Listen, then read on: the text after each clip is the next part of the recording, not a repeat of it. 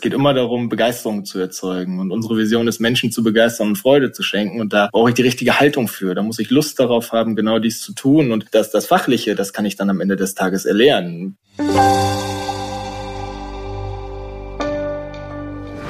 Wie gelingt der Generationswechsel in einem traditionsreichen Unternehmen? Was zählt bei Mitarbeiterführung und Unternehmenskultur? Und welche Digitalstrategie ist die richtige?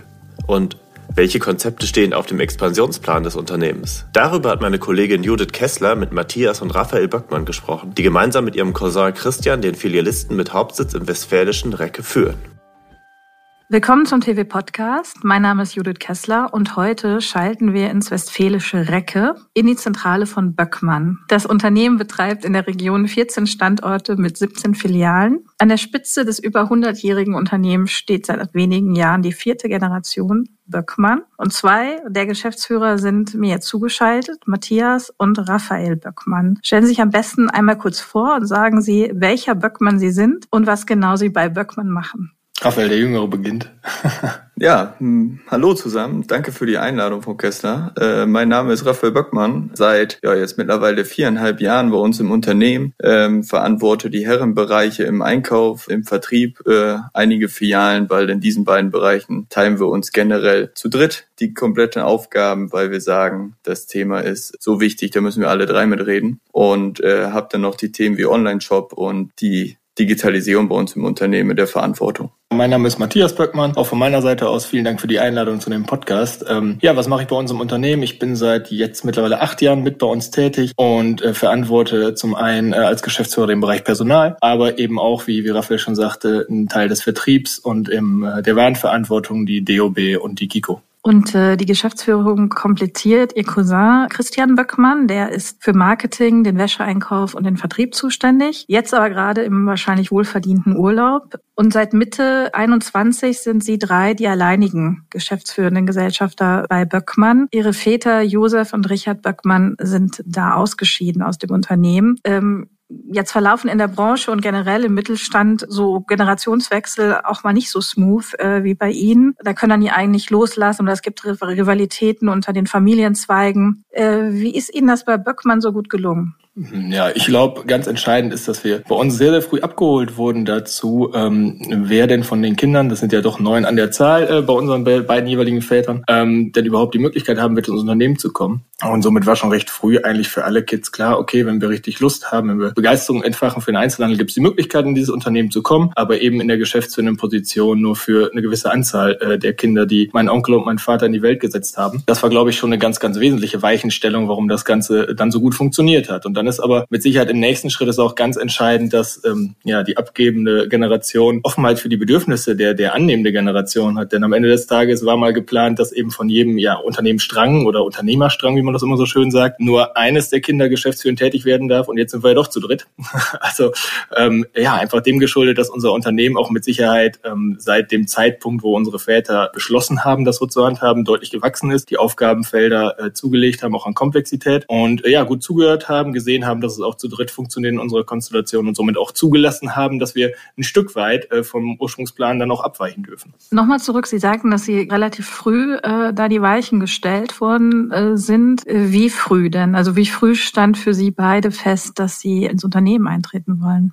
Ich glaube, ähm, dass wir ins Unternehmen eintreten, das ist nach und nach in der Zeit gekommen, wo wir weitergegangen sind, das Abitur gemacht haben, wie auch immer. Also in dem Zeitrahmen, aber davor haben unsere Väter eigentlich schon festgelegt und ganz früh in der Kommunikation mit uns Kindern gegangen, zu sagen, es geht nicht, dass alle neun Kinder von Richard und Josef ins Unternehmen gehen können, die Geschäftsführung in irgendeiner Art und Weise übernehmen können. Und das Ding ganz wichtig ist, dass das Unternehmen, wenn sauber weitergetragen wird und das Weitertragen äh, eben nicht mit allen möglich ist, sondern vereinzelt nur und die eben diese Regel aufgestellt haben. Und somit war für alle von Anfang an klar, schon im Kindesalter, dass dementsprechend nicht alles sauber reinkommen können und somit auch geregelt werden soll. Und ähm, wie äh, wurde das angedacht? Also hat sich das durch Zufall so ergeben oder greift dann das, ähm, das Recht des Erstgeborenen, wie man das so schön seit dem Mittelalter kennt? Konnte jeder die Hand heben oder wie, wie haben Sie sich da geeinigt? Wir haben recht früh gesagt bekommen, dass ähm, ja nur einer von dem Unternehmerstrang ähm, im Unternehmen geschäftsführend tätig sein kann. Und tatsächlich hat sich das ganz gut gefunden mit der Zeit, denn in diesem Wissen hat jeder einfach seine Interessen verfolgt. Und jetzt ist es am Ende des Tages so, dass dann doch äh, drei anstatt zwei das Interesse hatten, dieses Unternehmen geschäftsführend weiterzuentwickeln. Äh, Bei allen anderen hat sich das in unterschiedliche Richtungen entwickelt. Also wir haben auch wirklich ähm, vom Maschinenbauer angefangen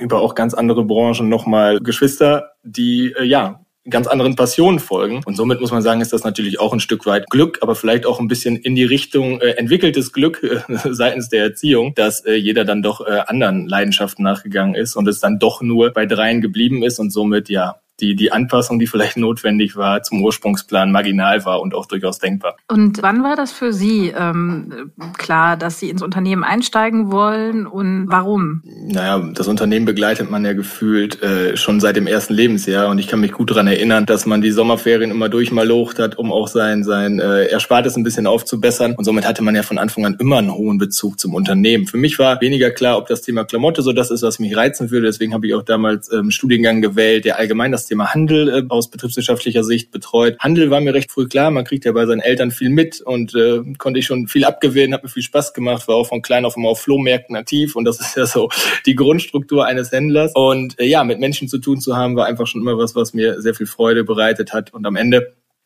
ist dann aber während meines dualen Studiums, wo ich eben auch ähm, in bei einem Textilfachhändler in der praktischen Betreuung mitgemacht habe, ähm, ja recht schnell klar geworden, dass mir auch das Thema Klamotte da durchaus Spaß macht und ja in der Verbindung ist dann natürlich es naheliegend, es auch durchaus im eigenen Unternehmen probieren zu wollen. Und Sie, was hat Sie im Unternehmen gereizt und und wann stand das für Sie fest, dass Sie einsteigen wollen? Also das Interesse an Mode und so war relativ schnell klar. Das war schon vor dem Abitur bei mir klar, dass ich Lust darauf habe. Deswegen auch mein Studiengang, duales Studium mit Nagot gewählt habe, um diese Richtung zu gehen. Wann der richtige Zeitpunkt ist, beziehungsweise wann das eigene Unternehmen wirklich die Hauptinteresse dementsprechend ist, hat sie nach und nach entwickelt. Also irgendwann ist man einfach in die Gespräche eingestiegen und hat dann gesagt, okay, ist dann jetzt vielleicht der richtige Zeitpunkt oder nicht. Das musste immer passen, natürlich auch mit den Aufgaben, die dementsprechend zu tun sind und dass man sich nicht doppelt. Aber das ging dann so über und da ist, glaube ich, auch ganz viel Gespräche gefragt, um da auch den richtigen Weg zu finden. Und wie wurde denn dann Ihr Einstieg ins Unternehmen vorbereitet? Also wie wurde quasi Ihre Laufbahn im Unternehmen dann so aufgegleist? Wie Raphael schon gesagt hat, ich glaube, viele Gespräche sind im Vorfeld notwendig, was man sich vorstellen kann. Aber am Ende auch da wieder viel Bereitschaft eigentlich unserer Väter, auch Verantwortung früh abzugeben. Für mich persönlich, da kann ja nur für mich sprechen, war es sehr wichtig, ins Unternehmen zu kommen, wo vornherein eine Verantwortung verantwortungsvolle und äh, ja auch bedeutende Aufgabe im Unternehmen begleiten zu können. So eine Art Einarbeitungsphase oder man begleitet mal ein bisschen was mit, das wäre mir nicht gelegen. Ich wollte direkt aktiv mitgestalten dürfen und so. Es ist dann auch so gewesen, dass wir von Anfang an, also bei Raphael später genauso und bei mir eben auch zu dem Zeitpunkt und auch bei unserem Cousin Christian, ähm, so war, dass wir voll involviert waren in jede Geschäftsführerbesprechung und in alle Entscheidungen, die in der Operative getätigt wurden. Und ja, eben man auch vom ersten Tag an seinen festen Aufgabenbereich bekommen hat, den man vollumfänglich verantwortet hat. Und ich glaube, dieses Vertrauen was da unsere ähm, Väter ja, uns gegeben haben, ist am Ende ganz, ganz wesentlich dafür gewesen, dass wir einen guten Einstieg ins elterliche Unternehmen gefunden haben. Das heißt, Sie konnten vorher sagen, den und den Bereich kann ich mir vorstellen. Und dann wurde das auch ähm, ja, ganz, ganz so dann doch nicht. ja, ganz so dann doch nicht. Ähm, es, es gab natürlich schon Dinge, die sich einfach entwickelt haben. Wir haben in der Vergangenheit beispielsweise jemanden im Team gehabt, der den Kindereinkauf bei uns betreut hat. Das war ein Themenfeld, das ich auch beim vorherigen Arbeitgeber, wo ich auch gelernt habe, betreut habe, dann im Anschluss an mein Studium beispielsweise. Und das war eine Rolle, äh, die ich sofort übernehmen konnte, da der Kollege sich auf einen anderen Aufgabenbereich, den er heute noch bei uns macht, konzentrieren wollte. Und somit war da schon mal ein Einstieg in diesen ganzen, dieses ganze Thema Ware gegeben. Gleichzeitig war es so, dass ähm, mein Vater den äh, Herrenbereich betreut hat und äh, das war damals dann so, dass wir uns da die Kompetenzen aufgeteilt haben und äh, ja, das ein Stück weit aufgegliedert haben, wer für was zuständig ist, sodass rein warenseitig schon mal ein guter Einstieg möglich war. Und ja, zum anderen gab es dann eben die Themenfelder, die damals auch ein bisschen anders strukturiert waren, als heute es bei uns im Unternehmen der Fall ist, wo aber ebenfalls speziell auch schon im Bereich Personal ähm, und Personalentwicklung im Speziellen Möglichkeiten da waren, mich einzubringen. Und somit, ja, ist es dann weniger, jemand anders muss jetzt gehen, damit der äh, Sohn vom Herrn Böckmann kommen kann, sondern mehr, hey, welche Dinge hast du denn schon erfahren? Ähm, welche Stärken kannst du einbringen und was reizt dich auch? Und wenn wir an den Stellen dann vielleicht gerade die Möglichkeit haben, auf was umzustrukturieren, weil das sowieso den Entwicklungen im Unternehmen entspricht, dann ist das positiv und so haben wir es dann auch gemacht. Und Raphael, Sie sind der Jüngste äh, von den dreien. Mussten Sie dann das nehmen, was übrig geblieben ist, als Sie kamen? Nee, überhaupt nicht. Da kann man auch ganz klar lobend erwähnen, dass da auch äh, Richard und Josef, also unsere Väter, äh, bereit waren, da auch schon Aufgaben abzugeben, um äh, uns auch die Möglichkeit zu geben, zu testen, ob wir drei in Zukunft da Lust zu haben, diese Bereiche zu übernehmen. Und das ist ja dann auch so, wenn man vorher dachte, komm, wir machen zu zweit und schon zwei drin sind, kommt dann so ein dritter Weg dann dazu und was soll der da eigentlich? Sondern äh, wir haben ganz offen gesprochen, haben da schon überlegt, können wir uns das zu dritt vorstellen und äh, wollten dann natürlich auch in, in die Phase recht schnell reinkommen, um zu merken, ob es zu dritt klappt oder ob es gar nicht klappt. Matthias und Christian waren ja dann schon ein paar Jahre vorher zusammen aktiv und haben das schon feststellen können. Und dann, wenn, wo ich dann als Dritter dazugekommen bin, war es dann auch so, dass mein Vater den Herrenbereich dann auch komplett abgegeben hat, zum Beispiel, und gesagt hat, komm, ich gehe da ganz raus, um das wirklich auch zu testen. Ich gebe gleich schon Filialen ab in der Verantwortung. Und das war mit Sicherheit auch ein großer Beitrag von denen, dass die zugelassen haben, dass dieser Dreiergedanke überhaupt leben kann. Hat das eigentlich viel Überzeugungsarbeit äh, gekostet? Wenn ich mir vorstelle, die, die zwei haben sich das äh, vor Jahrzehnten überlegt, wie sie das gestalten wollen und dann äh, kommt es doch anders, als man denkt, oder? Im Prinzip war von dem Moment an klar, wo Raphael ins Unternehmen gekommen ist, dass ja er auch die Ambition durchaus hat, äh, geschäftsführend tätig zu sein und ähm, das für äh, Christian und für mich auch eine denkbare Konstellation war, denn ohne äh, ohne dieser Zusage hätte Raphael sich mit Sicherheit weniger äh, zu dem Thema bekannt. So und dann war es natürlich auch so, dass das von unseren beiden Vätern vollumfänglich mit mitgetragen wurde, schon zu dem Zeitpunkt, weil alles andere wenig Sinn gemacht hätte. Was waren die größten Herausforderungen, wenn man so ganz neu ins Unternehmen als junger Geschäftsführer, dann kommt dann so der Sohnemann vom eigentlichen Chef, den, den, ähm, den Mitarbeiter kennen seit Jahren, in denen er Windeln noch getragen hat. Ich glaube, die größte Herausforderung ist da wirklich gut reinzufinden, dass äh, die, die, die Art und Weise des Unternehmens kennenzulernen, weil man hat viel erzählt bekommen vorher natürlich, wie es läuft. Wenn man dann da ist, ist dann natürlich auch manche Dinge anders, beziehungsweise bekommt auch vieles dann nochmal von einer anderen Seite, vom anderen Blickwinkel mit und da wirklich seinen Weg zu finden, der dementsprechend genau auch reinpasst. Und jeder von uns hat die gleiche Idee, die gleiche Lust, die gleiche Vision, die gleiche Passion, das Unternehmen nach vorne zu entwickeln. Da kommt man dann zum Glück recht schnell rein, aber das war mit Sicherheit auch im Vorhinein der Gedanke, okay, passt das alles, kommen wir damit klar, kommen wir damit zurecht, aber das haben wir recht schnell gefunden. Das war gut. Und wie Matthias gesagt hat, wir haben unsere Stärken sauber verteilt. Und ich, ich glaube dann auch mit unseren Vätern in den Gesprächen, muss man einfach für beide Seiten einen Blick haben. Man muss sich auch mal auf den Stuhl des anderen setzen und sagen, hm, da muss jetzt einer abgeben, der 30, 40 Jahre lang immer die Entscheidung getroffen hat und niemand anders als sein Bruder oder so fragen musste. Der gibt gerade ab und muss dann jetzt nochmal den Umweg gehen. Da muss man auch ein Verständnis für haben. Auf der einen Seite von uns, aber genauso von unseren Vätern Richtung uns, dass man dementsprechend sagt, naja, die wollen jetzt auch Entscheidungen treffen und nach vorne gehen und müssen auch und müssen vielleicht auch mal Fehler machen. Und äh, dieses Verständnis, diesen Weg zu finden auf beiden Seiten geht nur, wenn man sich auch der anderen Seite annähert, dementsprechend genau zuhört und dann auch dementsprechend gemeinschaftlich handelt und gemeinschaftlich nach draußen geht. Wie lange war denn eigentlich so die Übergangsphase? Also wie lange sind Sie parallel gefahren im Unternehmen, in der Geschäftsführung? Ja, also man muss sagen, am Ende des Tages hat unser Unternehmen, glaube ich, extrem davon äh, profitiert, dass wir dieses Zusammenspiel aus, aus Expertise und aus Innovationsdrang hatten, den ja diese Konstellation mit sich bringt, ne? wo, wo eine, eine ältere Unternehmergeneration und die nachrückende zusammenkommen. Und eigentlich so eine richtige Übergangsphase gab es nicht, weil das ja durchaus ein langwieriger Prozess war. Ich meine, Christian ist vor 13 Jahren, wenn mich nicht alles täuscht, ins Unternehmen gekommen und jetzt reden wir davon, dass so seit einem Jahr tatsächlich auch auf dem Papier dieser äh, Übergang dann abgeschlossen ist. Das heißt, von einer Übergangsphase kann man bei so einem Zeitraum, denke ich, gar nicht mehr sprechen. Das ist einfach ein, äh, ein Abschnitt gewesen äh, in der Historie dieser, dieses Unternehmens, dieser Unternehmensführung, das eben gemeinschaftlich von, von der dritten und der vierten Generation ähm, geführt wurde zu diesem Zeitpunkt. Und ähm, dadurch, dass ja auch Christian und Raphael, ich bin ja in der Mitte von uns dreien, ja auch zwölf Jahre im Alter auseinander sind, wird es das ja auch wieder geben. Also wir werden ja auch irgendwann wieder an den Punkt wo auch wieder verschiedenste Generationen miteinander gemeinsam die Geschicke des Unternehmens gestalten. Hoffentlich wird es so sein. Ja, da gehen wir mal von aus, da arbeiten wir drauf hin. Und haben Sie sich für diesen Prozess, also auch dieses Hinsetzen, das Abgeben, das Loslassen und so, haben Sie sich dafür Unterstützung geholt? Also ein Moderator zwischen den äh, Generationen oder hat es das gar nicht gebraucht? Na klar holt man sich Unterstützung. Also wir haben natürlich äh, mit unseren Steuerberatern darüber gesprochen. Wir haben uns äh, Unternehmensberater einmal dazu geholt, um auch viele Dinge zu besprechen. Aber ich glaube, das Entscheidende ist so, dass, dass jeder mit seinen engsten Vertrauten darüber spricht, weil das ist ja schon ein Unternehmen in der Größe von 500 Mitarbeitern, wo man nicht mal eben morgen die Verantwortung übernimmt und nach komm, ich unterschreibe jetzt alles von heute auf morgen, sondern da macht man sich ja schon länger Gedanken. Äh, da ist es auch wichtig, sich von außen da Hilfe zu holen, beziehungsweise auch mal mit einer anderen Brille drauf zu schauen, weil die emotionale Nähe hat jeder, die Lust dazu hat jeder, sonst sonst will man nicht in diese Gespräche einsteigen. Aber ähm, dann auch wirklich, da sich näher zu beraten zu lassen, können wir auch nur empfehlen. Also Sie haben gerade gesagt, Ihr, Ihr Cousin ähm, Christian Böckmann ist vor 13 Jahren ins Unternehmen eingestiegen, Sie dann ein bisschen später, zuletzt äh, Raphael Böckmann. Was waren so die Punkte, wo Sie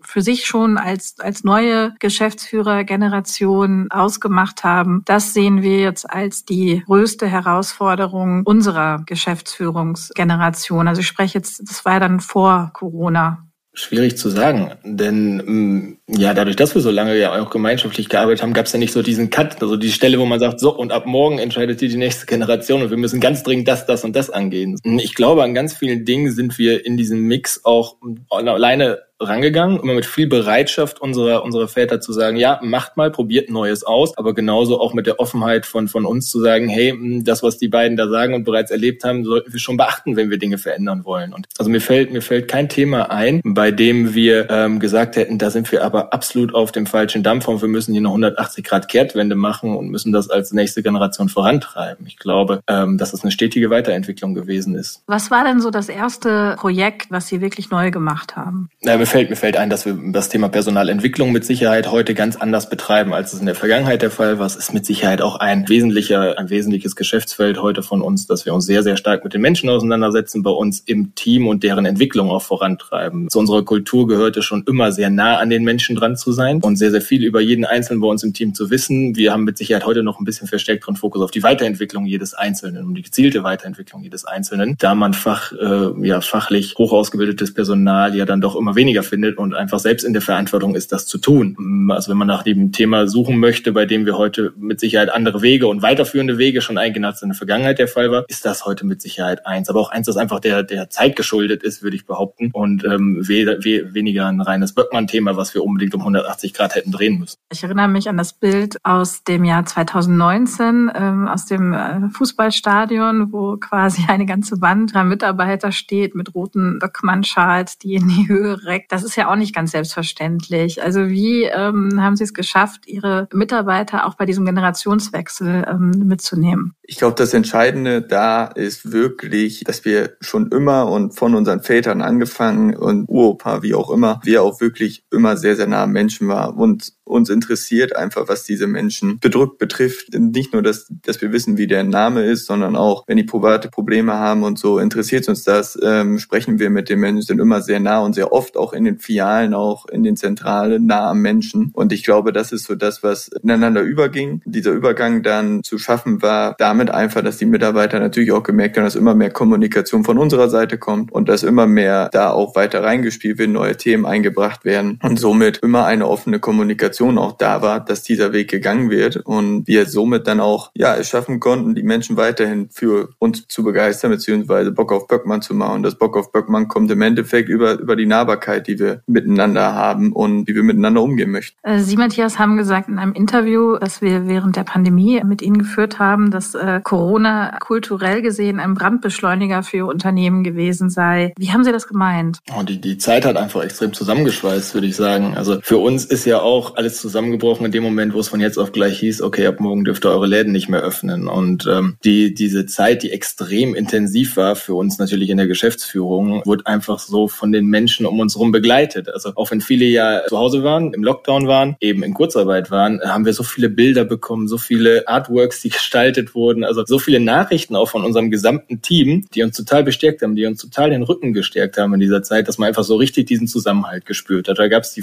Fotos, wie jemand zu Hause die Zeit im Garten genutzt hat, seine Terrasse neu gestaltet hat, der nächste hat einen Kochkurs gemacht und ich weiß nicht was. Also die Menschen hatten einfach das Bedürfnis, sich mitzuteilen, aber gleichzeitig haben sie uns total das Vertrauen gegeben, ja zu sagen, die machen das schon, die machen das so, dass wir im Unternehmen ja auch für die Zukunft gut aufgestellt sind. Und wir haben so eine totale Rückendeckung als Geschäftsführung ge gespürt. Und das hat sich dann in den nächsten Monaten oder auch bis heute zieht sich das weiter. Also ich glaube, der Zusammenhalt ist deutlich intensiviert worden in der Zeit. Und ja, der kulturelle Austausch miteinander auch auf einem ganz anderen Level intensiviert worden. Welche Weichenstellungen hatten Sie denn da schon gemacht, dass das überhaupt möglich war, dieser Austausch und dieser Zusammenhalt? Also was hatten Sie da schon als Meilenstein quasi erreicht jetzt in der Personalarbeit?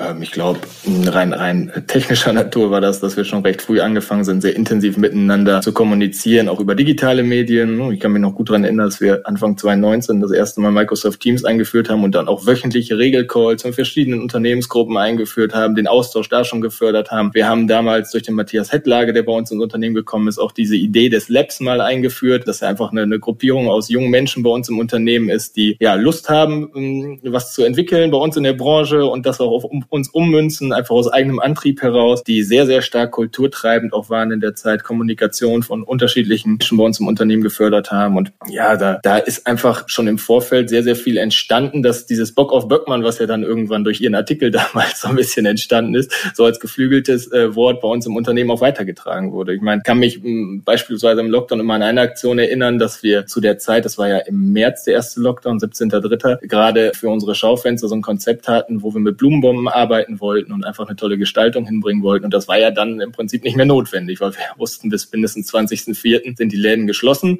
Und ähm, dann hatte unser Lab-Team auch die Idee, Mensch, wer leistet gerade Außerordentliches? Und denen sind dann die Menschen in Pflegeheimen beispielsweise bei uns eingefallen, haben um, uns gefragt, um, liebe Böckis, können wir diese Dinge nicht denen vorbeibringen, denen einfach eine Freude machen mit so kleinen Blumengeschenken? Und wir haben gesagt, ja klar, und wenn ihr schon unterwegs seid, nehmt am besten noch einen 50-Euro-Gutschein mit. Und dann sind die wirklich in die Region gefahren, an jedem Standort in irgendeiner Einrichtung, haben sich bedankt, haben was vorbeigebracht und haben ja diesen Bock auf Böckmann-Gedanken einfach in die Region getragen. Und das ist so Kultur, das ist für mich so sinnbildlich für das, was bei uns auch in den Jahren vorher schon entstanden ist. Einfach ein Zusammenhalt, eigener Antrieb, Lust darauf, Dinge zu entwickeln, immer so im Sinne, ja, im Sinne ähm, der Vision, für die Böckmann steht. Äh, Sie haben dann ja mitten in der Pandemie auch 30 neue Führungsstellen geschaffen. Andere hätten da vielleicht bis nach der Pandemie gewartet. Sie nicht. Warum mitten in der Pandemie 30 neue Führungsstellen? Ich glaube, die Bedürfnisse der Menschen haben sich einfach extrem geändert. Wir haben gemerkt, dass wir in der Führung einfach noch mehr kommunizieren müssen, noch mehr für die Menschen da sein müssen und näher da sein müssen. Deswegen haben wir die auch ganz klar im Vertrieb geschaffen, nämlich da, wo unsere Menschen arbeiten. Und ähm, ist natürlich auch ein Weg gewesen, weil in diesem Zeitpunkt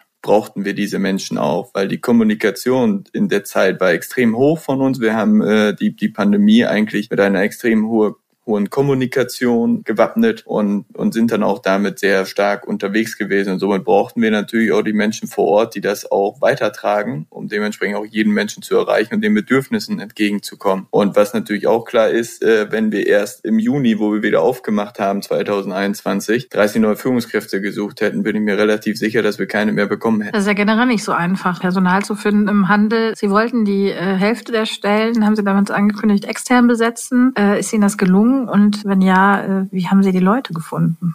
Hm, ja, die Hälfte nicht ganz, würde ich sagen. Also 40 Prozent haben wir extern tatsächlich besetzt. Am Ende haben wir uns dann häufig dann doch für den internen Bewerber entschieden, so wenn es auf der Kippe war. Eher für die Böcki-DNA, die man vielleicht schon hatte und kannte, als äh, für den frischen Wind, den so ein externer Bewerber ja immer mitbringt. Aber im Großen und Ganzen äh, war es schon so, dass wir so recht paritätisch besetzen wollen und uns das auch gelungen ist. Ja, und ich glaube, das ist auch hauptsächlich durch so diesen positiven Auftritt in der, in der Zeit von uns passiert. Ich denke, dass ganz viele Menschen auch aus unserem Team sehr aktiv Werbung für uns gemacht haben, weil sie sehr angetan waren von der Art und Weise, wie wir das Unternehmen auch in der Krisenzeit gemeinsam weiterentwickelt haben. Und diese Stellen, die wir geschaffen haben, ja auch durchaus was Neues waren, was Frisches waren, mit dem wir erstmal ein Stück weit Aufmerksamkeit auch ähm, generieren konnten. Also Sie haben ja äh, die Aus, äh, Ausschreibung der Stelle, äh, da haben Sie ja in den Anzeigen gesucht nach Kundenverstehern, Geisterungsbeauftragten und Kundenflüsterer. Das waren die Stellen und die Stellengesuche, oder? Äh, für, für diese Führungsstellen. Ja, fast genau. Also Begeisterungsbeauftragter Kundenflüster ist richtig. Dann haben wir noch den Kundenliebling, Motivationskünstler, Organisationsgenie. Also sind ja wirklich ähm, fachbezogene Tätigkeiten. Wir haben einfach die, die Führungsstruktur Handel einfach ein bisschen anders gedacht. Und haben Sie die alle gefunden? Und wer meldet sich auf so eine Anzeige?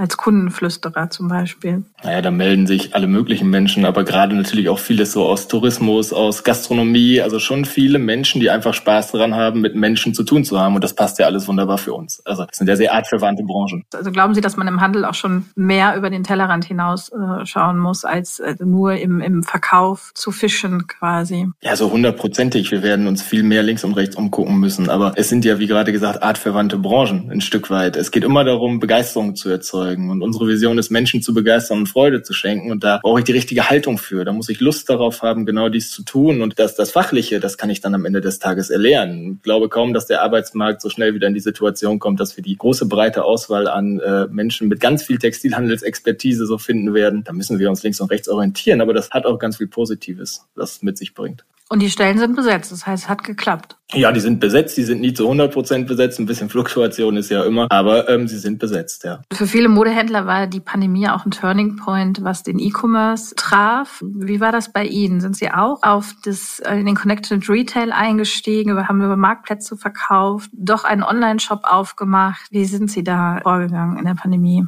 Marktplätze haben wir nicht angeschaltet, weil wir einfach die Nachhaltigkeit darin nicht gesehen haben. Man kann mit Sicherheit kurzfristig Liquidität damit holen, das hätten wir mit Sicherheit auch gut darüber machen können, aber uns war einfach die Nachhaltigkeit unseres Geschäfts und die Dachmarke Böckmann dafür nicht der richtige Weg und deswegen tun wir es auch heute noch nicht und äh, sehen es auch für uns erstmal nicht in der Zukunft, was die Marktplätze angeht, da zu tun, sondern da möchten wir die Dachmarke Böckmann spielen. Wenn wir jetzt über einen Online-Shop gehen, ist es so, dass wir kurzfristig gestartet sind, da auch äh, den kurzen, schnellen Weg versucht haben zu machen, doch jetzt eigentlich in der Neukonzeption sind und Mitte letzten Jahres dann auch wieder down genommen haben, um dann wirklich auch kon Konzept aufzustellen, was gesamtheitlich für Böckmann passt. Wir wollen einen sehr offenen Weg wählen. Ich meine, wir müssen im Handel immer neu und offen für neue Ideen sein, neue Ideen mit implementieren können. Und da brauchen wir einfach eine offenere Basis, die eben unsere Gedanken, die Vertriebsgedanken, die wir uns alle machen, auch nach und nach mit einspielen kann. Da sind wir auf einem guten Weg und werden demnächst dann auch damit wieder neu starten können und live gehen können, denke ich. Wird noch zwei, drei Monate dauern, aber das werden wir dann können und dann haben wir auch eine gesunde Basis, wie wir uns dann auch online vorstellen. Und Sie machen das selber über, Sie sind ja auch beteiligt an Fischer Retail Solutions von äh, Fischer und Taucher, ähm, das IT-Unternehmen. Machen Sie das darüber oder? Teils, teils. Also ähm, wir, wir programmieren selbstständig einen PIM mit, äh, mit Ulrich und mein, äh, mit der FRS zusammen im Endeffekt. Und daran bauen wir dann dementsprechend über einen Dienstleister den Shop mit an, um das dann auch alles zu haben. Und das PIM wird nachher so ausgestattet sein, dass wir auch die Möglichkeit haben, verschiedene Outfits und so weiter zu generieren, die sauber darstellbar haben zu können und dann auch wirklich damit die nächsten Steps anbinden zu können. So wie die Fashion Cloud Bilder und, und, und alles, was dazugehört. Wirklich offene Schnittstellen zu haben, weil das ist, glaube ich, der, der Weg der Zukunft. Es gibt viele Pro Profis, die im Detail sehr, sehr viel können. Wenn wir alles selber machen wollten, wird schwierig, aber wir brauchen Offenheit und, und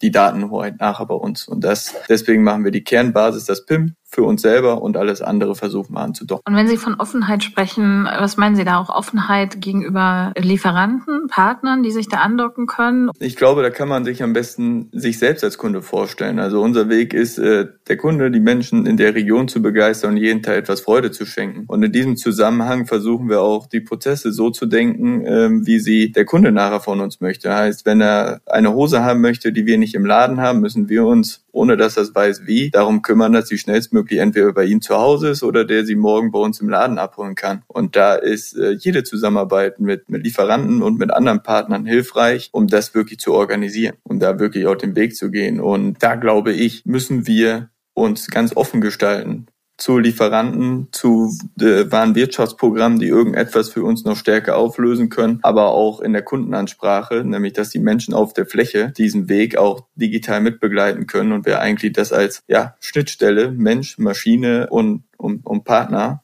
sauber gestalten können. Also Sie stellen die Omnichannel-Fähigkeit her. Genau, so kann man sagen. Also das soll für unsere Kunden, aber auch fürs Team ein, ein der Online-Shop kann auch ein interner Dienstleister sein fürs, fürs gesamte Unternehmen, worüber Umlagerungen und so weiter laufen. Also wirklich ähm, komplett gedacht, komplett weiterentwickelt und diese Basis mussten wir schaffen, womit wir morgen in Zukunft alles tun können, um äh, diese Offenheit von, von Profis äh, dann begleitet zu werden und, und unterstützt zu werden. Vielleicht neben, neben der Omnichannel-Fähigkeit auch interne andere Basis, untereinander mit Daten umzugehen. Ich, wir bekommen sehr, sehr stark mit, dass alles, was wir so an Marketing-Content kreieren für so Kanäle wie Instagram, TikTok und Co. auch eine sehr, sehr große Auswirkungen auf das Thema Personalakquise beispielsweise hat. Und äh, wenn wir den neuen Online-Shop aufsetzen, haben wir auch eine komplett neue Datenstruktur im Hintergrund, auf die wir auch Richtung Personalakquise ganz viel ganz neu gestalten heute. Also dann werden wir die ganz anders ansprechen können, weil einfach jede Abteilung aus jedem Bereich im Unternehmen anders auf die Daten zugreifen kann und äh, jeder einen Mehrwert daraus schöpfen kann. Eher in Verbindung weniger mit dem Online-Shop selbst als in der Verbindung mit der FRS, ne, mit äh, dem, dem FRS-Hub als Datenhub, als Datenpool für uns. Und den eben daran, daran angeflanschten Schnittstellen von allen möglichen Tools, die wir nutzen. Aber das heißt, Sie hatten, äh, also während der Pandemie haben Sie einen, Online-Shop gehabt und haben über den Kontakt äh, gehalten zu Ihren Stammkunden und haben den jetzt wieder eingestellt äh, oder jetzt pausiert quasi mit dem E-Business. Das habe ich richtig verstanden. Also der Online-Shop war äh, ein, ein, kleiner Part davon. Wir haben eigentlich am meisten äh, Kontakt gehalten. Natürlich über die Social-Media-Kanäle, darüber auch dementsprechend Videos gemacht, Live-Shopping gemacht bei Facebook, ähm, haben aber auch ganz massiv über WhatsApp äh, viel gemacht, heißt, heißt über WhatsApp Business, ähm, über Broadcast-Listen, wo wir viel gepostet haben, wo wir viel ähm, dann auch Dinge angepriesen haben und wo dann auch äh, mal eine 62-Jährige äh, dementsprechend äh, das Handy in der Hand genommen hat und einen Live-Shopping-Termin quasi per, per WhatsApp-Call gemacht hat, wo man gedacht hat, hm, eine Pandemie hat ja auch was Gutes, nämlich auf einmal keine technische Hürde mehr, sondern wir machen das jetzt einfach mal und versuchen das mal umzusetzen. Und das war eigentlich der viel, viel stärkere Kontakt als nachher der Online-Shop den wir dann äh, dürftig betrieben haben, kann man auch ganz einfach so sagen, sondern der engere Kontakt und der wesentliche interessantere Kontakt war definitiv der über WhatsApp, über Instagram, über Facebook, über die Möglichkeiten, die wir da bespielt haben. Und äh, was davon ist geblieben?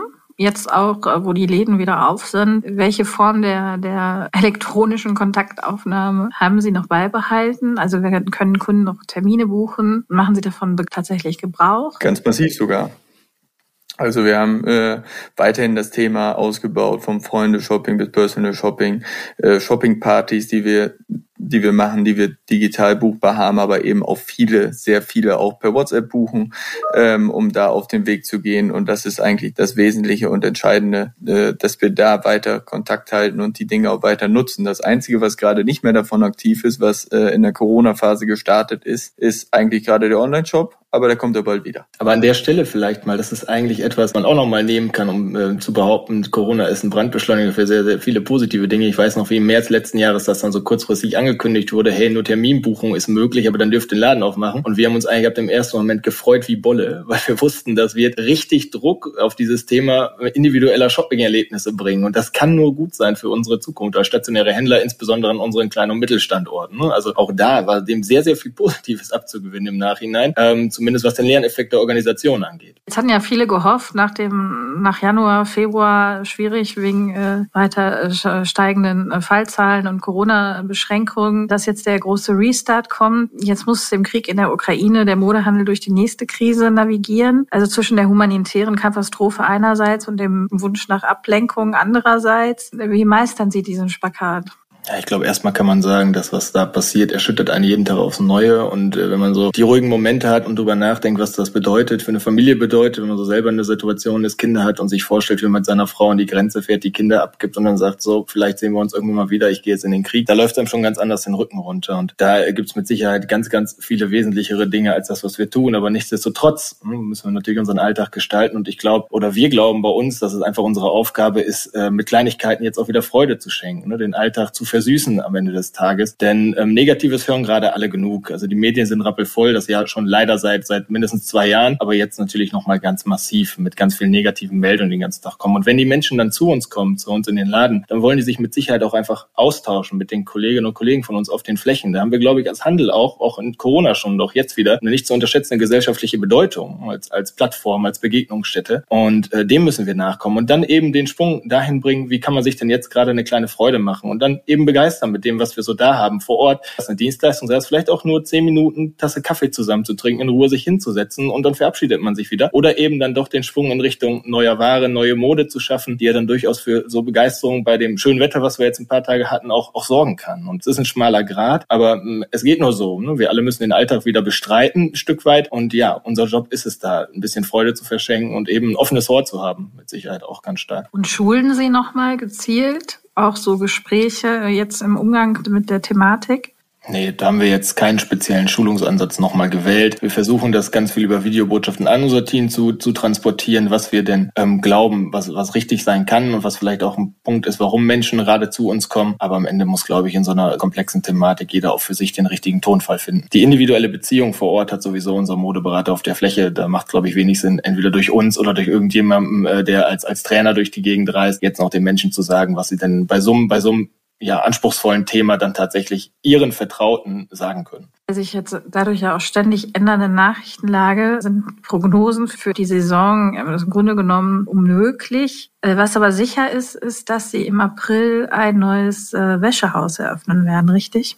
Ja, das ist richtig. Wir werden in Ippenbüren Ende April, ich glaube 21.04. ist das Datum, wo wir da starten werden, mit einem Wäschehaus über 700 Quadratmeter starten. Das äh, soll auch so ein kleiner Flagship-Gedanke dafür sein, um das wirklich zu testen. Und wir haben auch vor kurzem für die Eröffnungstermine im Mai noch einen zweiten Standort dazu genommen, nämlich Gronau. Da werden wir auf grob 160 Quadratmeter nochmal ein Wäschestore eröffnen. Und warum äh, Wäsche? Und warum dann auch gleich ein ganzes Haus? Am Ende hat sich Wäsche für uns äh, richtig bewährt. Also wir glauben total an das Konzept. Das hat sich als sehr krisenresistent natürlich auch äh, erwiesen. Wir machen Wäsche ja schon viele, viele Jahrzehnte, aber ähm, der Beratungsanspruch ist einfach auch immens. Es ist ein sehr vertrauensvolles Miteinander gefragt, also sehr starke individuelle Beziehung zwischen Modeberater und, und Kunde. Und das sind eigentlich genau die Dinge, auf die wir einzahlen und was wir auch als Kernmehrwert unseres Geschäftsmodells verstehen. Also ist Wäsche prädestiniert dafür, das in der Tiefe noch viel stärker, viel stärker auszuleben. Und an vielen Standorten, das kann man natürlich auch beobachten, gibt es ja auch kaum noch Wäsche-Stores oder überhaupt Fachberatung im Wäschesegment, aber durchaus den Bedarf dafür. Und da, da sehen wir natürlich auch ein großes Potenzial. Und deswegen muss man ganz klar sagen, dass wir auch weiterhin das strategisch im Fokus haben, uns auch damit beschäftigen, ja, da eine gewisse Filialisierung anstreben, auch durchaus vorstellen können, das noch zu multiplizieren, aber eben sowohl an, an leeren Mietflächen, die vielleicht an interessanten Standorten Standorten entstehen, wo Wäsche nicht stark gespielt wird, als auch ähm, bestehende Konzepte zu übernehmen. Denn ähm, auch da, wenn, wenn bestehende Konzepte da sind, gibt es da schon lange eine gute Beziehung zwischen dem Store und deren Mitarbeitern und den Kunden. Ähm, das möchten wir gerne aufrechterhalten und sehen da eine große Chance drin in dem Segment, absolut. Und äh, im Büren, die Filiale, das ist, war vorher ein, ein Wäschegeschäft, das Sie quasi, wo Sie äh, der Inhaber sich zur Ruhe gesetzt hat, oder?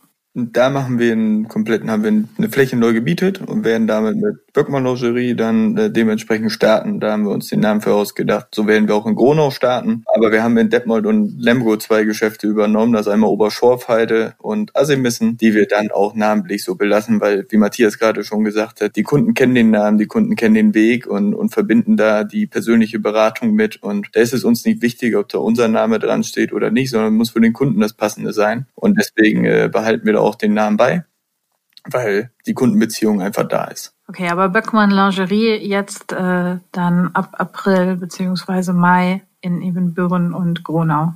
Sie waren ja auch schon vorher sehr expansionsfreudig. Haben äh, zwei, Anfang 2020 haben Sie ähm, ein Kaufhaus- und Intersportgeschäft in Rauderfehn übernommen, Deval. Äh, damals hat Ihr Cousin gesagt, wir glauben an die grüne Wiese. Tun Sie das eine Pandemie später und vor allen Dingen angesichts der steigenden Spritpreise immer noch? Ja, ich glaube, äh, grundsätzlich glauben wir an stationären Handel. Das kann man als eine große Überschrift äh, stehen lassen. Äh, an grüne Wiese glauben wir speziell am Standort Rauderfehn, wo wir diese Expansion gemacht haben, auch ganz stark, weil das einfach äh, mitten in Ostfriesland ist. Äh, da ist die Feenlandschaft, da sind es die Menschen gewohnt, mit dem Auto zu reisen. Und da gibt es häufig auch gar nicht so viele andere Möglichkeiten, als mit dem Auto von A nach B zu gehen, weil in Standorten wie Rauderfehn gibt es an sich gar keine klassische Fußgängerzone. Aber grundsätzlich ist mit Sicherheit so, dass wir weiter absolut an den ähm, stationären Handel glauben. Und ehrlich gesagt sehen wir auch da schon ein Stück weit wieder das Positive. Spritpreis Preise sind hoch. Es kostet natürlich viel Geld, weit zu fahren, aber gerade dann überlege ich mir vielleicht zweimal, ob ich nicht doch auch vor Ort an meinem kleinen äh, meine Besorgung machen kann, ähm, ja doch auch äh, für Mode dann zum Modehaus Böckmann gehen kann, in Recke, Rauderfehn, Papenburg und ich weiß nicht wo, oder ob ich dafür in die nächstgrößere Stadt fahren muss, wo ich dann eben ähm, ja einen höheren Anteil an Spritkosten mit Sicherheit habe. Deswegen für unser Konzept vielleicht auch da ähm, wieder sinnvoll, sich auch zu damit zu beschäftigen, was für positive Aspekte das haben kann. Dann sind wir ja gespannt, äh, auf welcher grünen Wiese Böckmann dann ähm, demnächst aufschlagen wird. Vielen Dank, dass Sie sich die Zeit genommen haben äh, für unser äh, kleines Gespräch. Vielen Dank. Ja, danke auch, Frau Kessler. das war meine Kollegin Judith Kessler im Gespräch mit Matthias und Raphael Böckmann. Und das war der TV-Podcast. Mein Name ist Tim Dortmund. Alle bisher erschienenen Folgen des TV-Podcasts finden Sie unter textilwirtschaft.de slash podcast und natürlich überall da, wo es Podcasts gibt. Sie haben Fragen zum TV-Podcast oder wollen uns mitteilen, wen Sie schon immer mal bei uns hören wollten? Dann schreiben Sie uns an podcast.textilwirtschaft.de.